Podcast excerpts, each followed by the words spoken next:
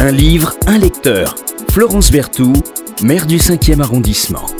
Bonjour Amaury Fèvre d'Arcier. Bonjour. Euh, vous êtes euh, historien, diplomate, et puis vous écrivez aussi, comme beaucoup de mes invités d'ailleurs. Alors j'ai vu que vous aviez euh, pas mal bourlingué, comme on dirait, dans les ambassades, dans les consulats. Vous avez fait, vous connaissez bien le réseau de l'Institut français. pourquoi la diplomatie? Un rêve de gosse ou c'est le hasard? Alors la diplomatie, c'est d'abord l'ouverture sur l'étranger, l'ouverture sur les langues, sur des civilisations différentes. Euh, j'ai une formation d'historien, euh, donc et j'ai euh, au cours de, mes études à la Sorbonne fait une maîtrise d'histoire sur l'expédition française en Égypte. Et à partir de là, j'ai travaillé sur des archives consulaires au Quai d'Orsay. Et euh, je me suis dit que la vie d'un consul à l'étranger pouvait être passionnante. Effectivement, euh, j'ai été en poste à Athènes, puis euh, j'ai enchaîné sur Sri Lanka, je suis revenu à Paris, puis je, je suis reparti à Chypre et, en, et à Rome. Et c'est un métier passionnant. Voilà, Alors, maintenant, vous êtes revenu en France? Alors, je suis euh, en France, oui, à la direction de la communication et de la presse. Avant de repartir euh, euh, Avant probablement de repartir, on verra. Dans, un coin du monde. Et alors, vous avez évoqué l'Égypte. Vous avez écrit il n'y a, a, pas très longtemps le masque de Chacal, qui est une sorte d'enquête euh, que, que j'ai lue. Ça vous est venu comment, ça? Tout à fait. Euh, bah, déjà parce que je connaissais bien mon sujet, connaissais bien le, contexte de, de l'époque. Et puis, donc, Alors, dites juste en deux mots, on vient jamais parler de ces livres, on parle d'un autre livre. Mais... Le masque de Chacal, c'est une fiction historique qui se passe la dernière année de, de l'expédition française, en 1801. Donc il y a un fond historique. Le, on voit le, le, corps expéditionnaire finalement euh, euh, être rapatrié. Euh, il y a des opérations militaires. en un mot, on est mis dehors hein, par les Anglo-Turcs. Et se greffe là une, histoire un peu étrange. Un, jeune Français géomètre qui enquête sur un sur comment dire un masque. un masque voilà, un masque de chacal donc bon c'est un roman historique édité par une maison d'édition qu'on connaît bien et qu'on aime beaucoup évidemment l'arbatant. Mais vous venez nous parler non pas de votre dernier ouvrage le masque de chacal mais nous faire redécouvrir Wells. Alors moi je vais vous dire je vais vous faire un aveu ça fait longtemps que j'avais pas lu Wells et j'étais très contente euh, de découvrir l'île du docteur euh, Moreau. Alors, quelques mots sur Wells que les jeunes générations connaissent pas très bien. On leur fait lire Orwell, euh, bon, 1984. on lit plus beaucoup les, les, grands que je lisais moi à mon époque, Barjavel, etc. On lit un petit peu Wells, mais pas beaucoup quand même. Alors, quelques mots sur ce Wells, précurseur, on peut le dire, des romans d'anticipation. Oui, vous avez raison. Wells, euh, euh, bon, c'est un homme du euh, entre les deux siècles. Il est né mm. en 1846 et vraiment, il a vécu l'ère victorienne. Donc à une mm. époque où la Grande-Bretagne avait un empire, était une puissance importante sur le plan économique, commercial, culturel.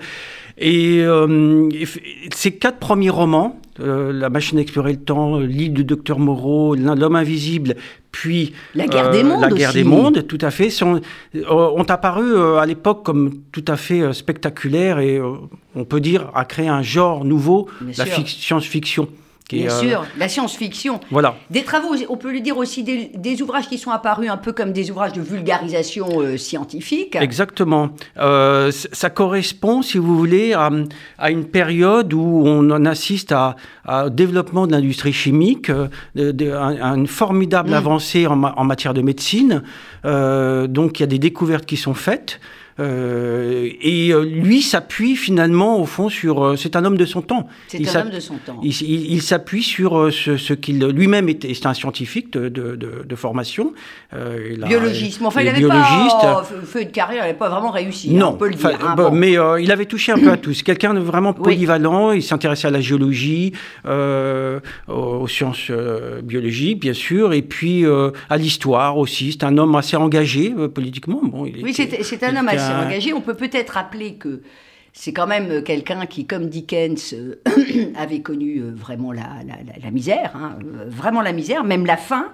on peut dire. il avait d'ailleurs découvert euh, la lecture euh, presque par hasard, euh, malade, il a une mm. blessure, donc il se met à la lecture quand il est, quand il est enfant, et puis il va être placé par ses parents comme apprenti, parce que les parents ont plus, ont plus un sou, et ça, ça l'aide à développer une forme de, conscience politique, on n'en parle pas beaucoup. Non, c'est pas tellement évoqué, mais en relisant un peu sa biographie, j'étais étonné de m'apercevoir qu'il avait été trois fois en Russie à mm. l'époque qu'il avait rencontré des, dirigeants et que euh, il est il s'est affilié au Parti travailliste britannique euh, dans les années 20. Oui, euh, voilà, c'est quelqu'un de profondément très très très humaniste. Oui, un, homme de son temps, comme un homme de son temps. Qui d'ailleurs a, a co-rédigé la charte des Nations Unies. Il n'y en a pas beaucoup qui le savent, mais Wells a co-rédigé la charte des Nations Unies. Et puis alors, vous nous avez dit que Wells, bon, époque victorienne, ça c'est très important.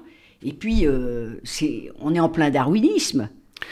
On s'arrache, on s'arrache les, cheveux entre les pour, les contre. Euh. Oui, alors lui est un fervent euh, darwiniste et il a été formé par le professeur Huxley qui était le grand-père du fameux Aldous Huxley, qui a, qui a, écrit Le meilleur des le mondes. Meilleur des mondes voilà.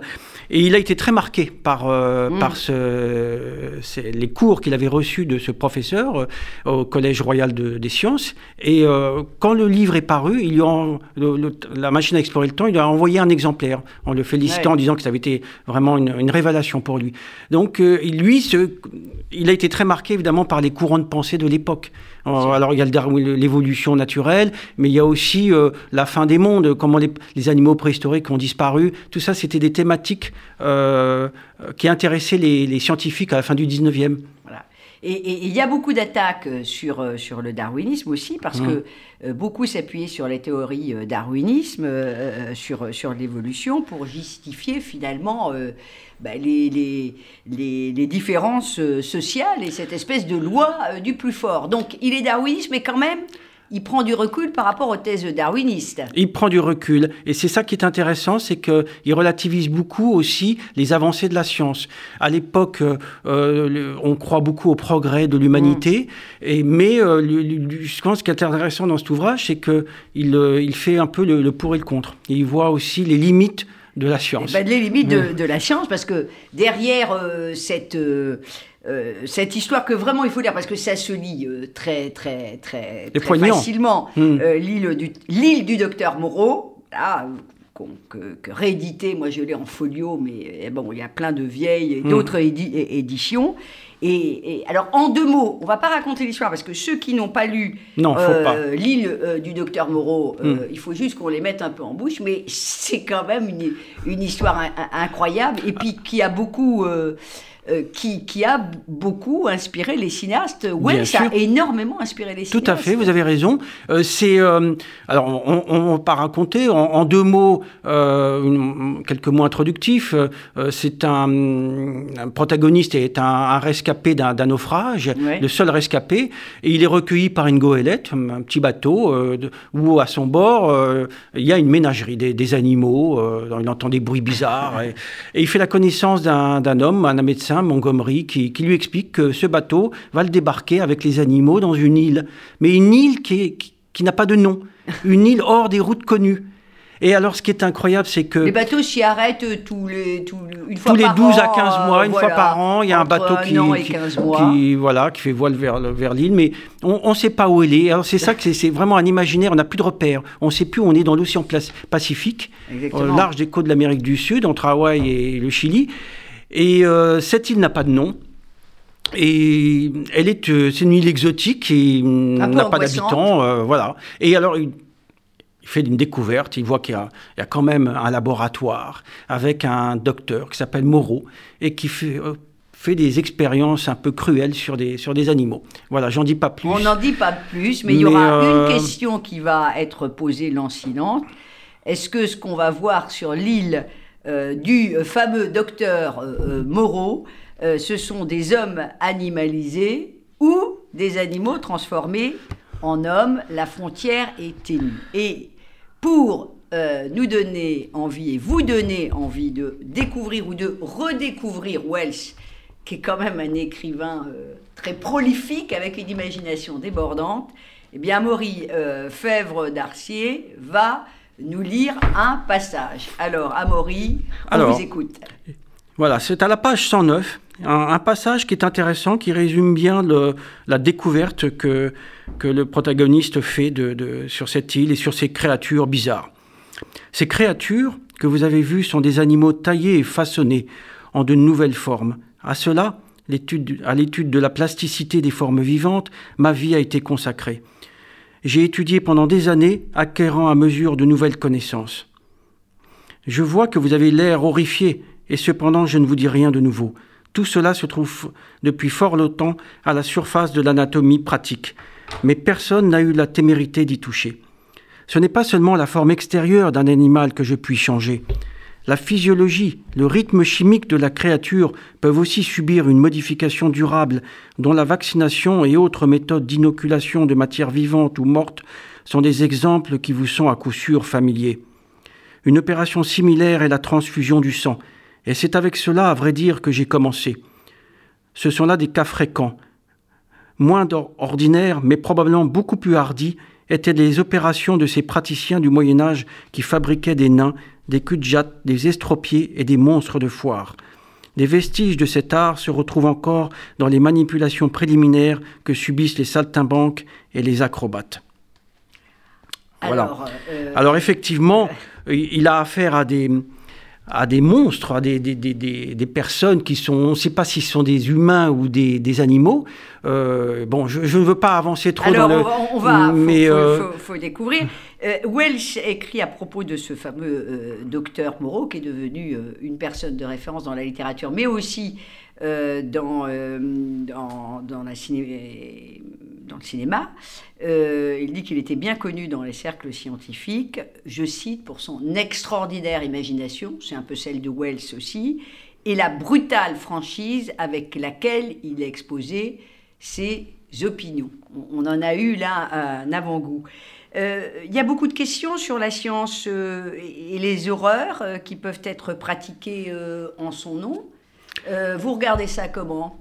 Alors moi je vois c'est intéressant parce que c'est un homme de son temps, mais aussi un homme profondément euh, euh, qui, qui, réveille des, des thèmes d'actualité euh, que nous vivons aujourd'hui. Alors vous, quel regard, Amaury Fèvre d'Arcy, vous, vous portez sur la science. Par exemple sur les expériences scientifiques, c'est toujours un, un, sujet qui, qui, nous agite beaucoup. Euh, est-ce qu'on peut, euh, pour sauver des vies, je fais un, raccourci, ou pour à l'arrivée pouvoir imaginer sauver des vies, euh, faire des expériences Est-ce qu'il y a des limites ou pas Alors, à cela? Très visiblement, ça pose des questions éthiques il, peut y avoir une transgression euh, euh, anthropologique entre l'homme et l'animal. Alors là, il parle de chimère, mais euh, moi, ça me fait penser évidemment à la, à la loi bioéthique qui a été hmm. votée là, le 2 août de cette année. enfin, il y en a eu d'autres avant. Il y en a eu hein. d'autres. Hein, Depuis 20 ans, on en fait Et il y a une disposition de cette loi qui, qui explique que les la création de chimères, bien sûr, est interdite, mais néanmoins, euh, en se fondant sur des expériences au Japon et aux États-Unis, on, parvient à euh, comment dire créer ex nihilo des, des, organes humains à mmh. partir de, cellules souches, enfin des cellules souches humaines que l'on transmet. Cellules souches euh, embryonnaires. Voilà, embryonnaires que l'on transmet dans on le. Prend aussi sur des animaux, le, cochon en particulier, des, des, organes. Euh, Alors ça a une, fonction thérapeutique, donc euh, c'est un côté bénéfique en sens que on peut à partir de là faciliter les greffes. Donc c'est, mais on ne sait pas aussi si ça ne va pas avoir des, des conséquences, ça ne va pas être transmis dans les cellules du cerveau. Donc les scientifiques sont très partagés. Et alors évidemment, euh, lui pousse, Wells pousse un peu loin le, son imagination, mais c'est voilà, mais c'est après tout c'est un romancier.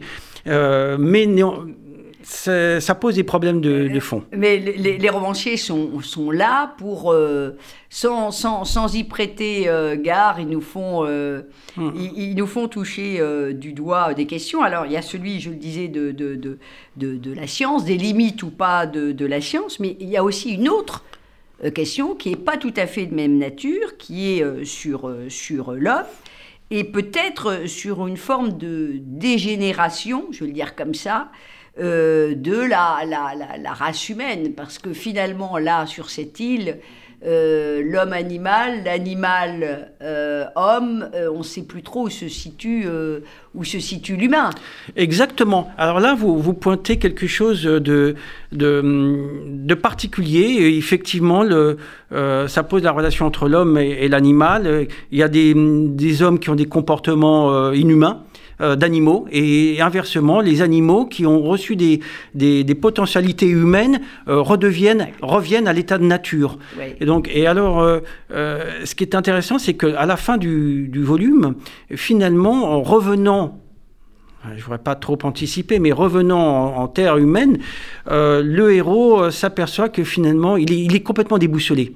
Et il ne sait pas si finalement, il a très envie de retourner de retrouver ce degré d'humanité, de, retrouver les siens. Donc, euh, ça, ça, c'est assez, ça termine sur une note un petit peu pessimiste. Euh, il faut vraiment redécouvrir, redécouvrir Wells une fois que, que, vous aurez lu l'île ou relu l'île du docteur Moreau. il y a aussi toutes ces grandes références, la machine à explorer le temps, ah l'homme invisible qui a marqué des générations et des, et, des, générations euh, de Et puis ce sujet qui est euh, toujours euh, d'actualité sur évidemment les limites ou pas de la recherche et de la, de la médecine, entre émerveillement et inquiétude, et puis celle de, de l'homme. Hein, Jusqu'où on est un homme quand, quand on n'a plus le même visage, quand on n'a plus les mêmes organes. On, on, peut imaginer d'aller très très très très loin. Est-ce que je peux ajouter un petit mot? Allez-y, cher Amaury. Euh, Juste, euh, voilà, je voulais préciser que, en fait, cette île sans nom qui est perdue dans l'océan Pacifique, euh, ce n'est pas sur ce plan-là, c'est pas tellement une science-fiction parce qu'il faut rappeler qu'à la fin, à l'époque de Wells, à la fin du 19e siècle, eh bien, euh, on est, c'est les grandes époques des expéditions maritimes, terrestres, et on ne connaît pas toutes les parties euh, du, monde. Donc, euh, quelque part, il est, c'est à la fois de la fiction, mais en même temps très réaliste. Très réaliste. Et je rappelle que il y a, certains ont vu des similitudes entre euh, la fameuse île euh, du docteur Moreau et à propos, euh, et à propos d'île, celle des Galapagos, où Darwin, ne l'oublions pas, avait fait une grande partie de ses observations mmh. qui avaient abouti à la théorie de, de, l'évolution. Tout à fait. C'est absolument mmh. incroyable. Donc on mmh. voit, comme vous le disiez si justement tout à l'heure, euh, ce, ce, Wells qui, qui s'intéresse euh, qui s'intéresse à tout. Mm. je, reste persuadé qu'il y a euh, l'île du docteur Moreau s'inspire un peu de l'île des, des, des, Galapagos. Je vous invite à le redécouvrir, c'est vrai. Voilà, merci infiniment, cher Amaury Fèvre d'Arcier, d'être venu nous parler d'un grand auteur qui reste un des précurseurs majeurs de la littérature d'anticipation, à mon avis bien plus important d'ailleurs que, que Verne, Jules Verne, même si on adore euh, Jules Verne, ou au moins aussi important. Mm. Euh, et, puis, c'est, ce sont vraiment les premiers romans euh, d'anticipation.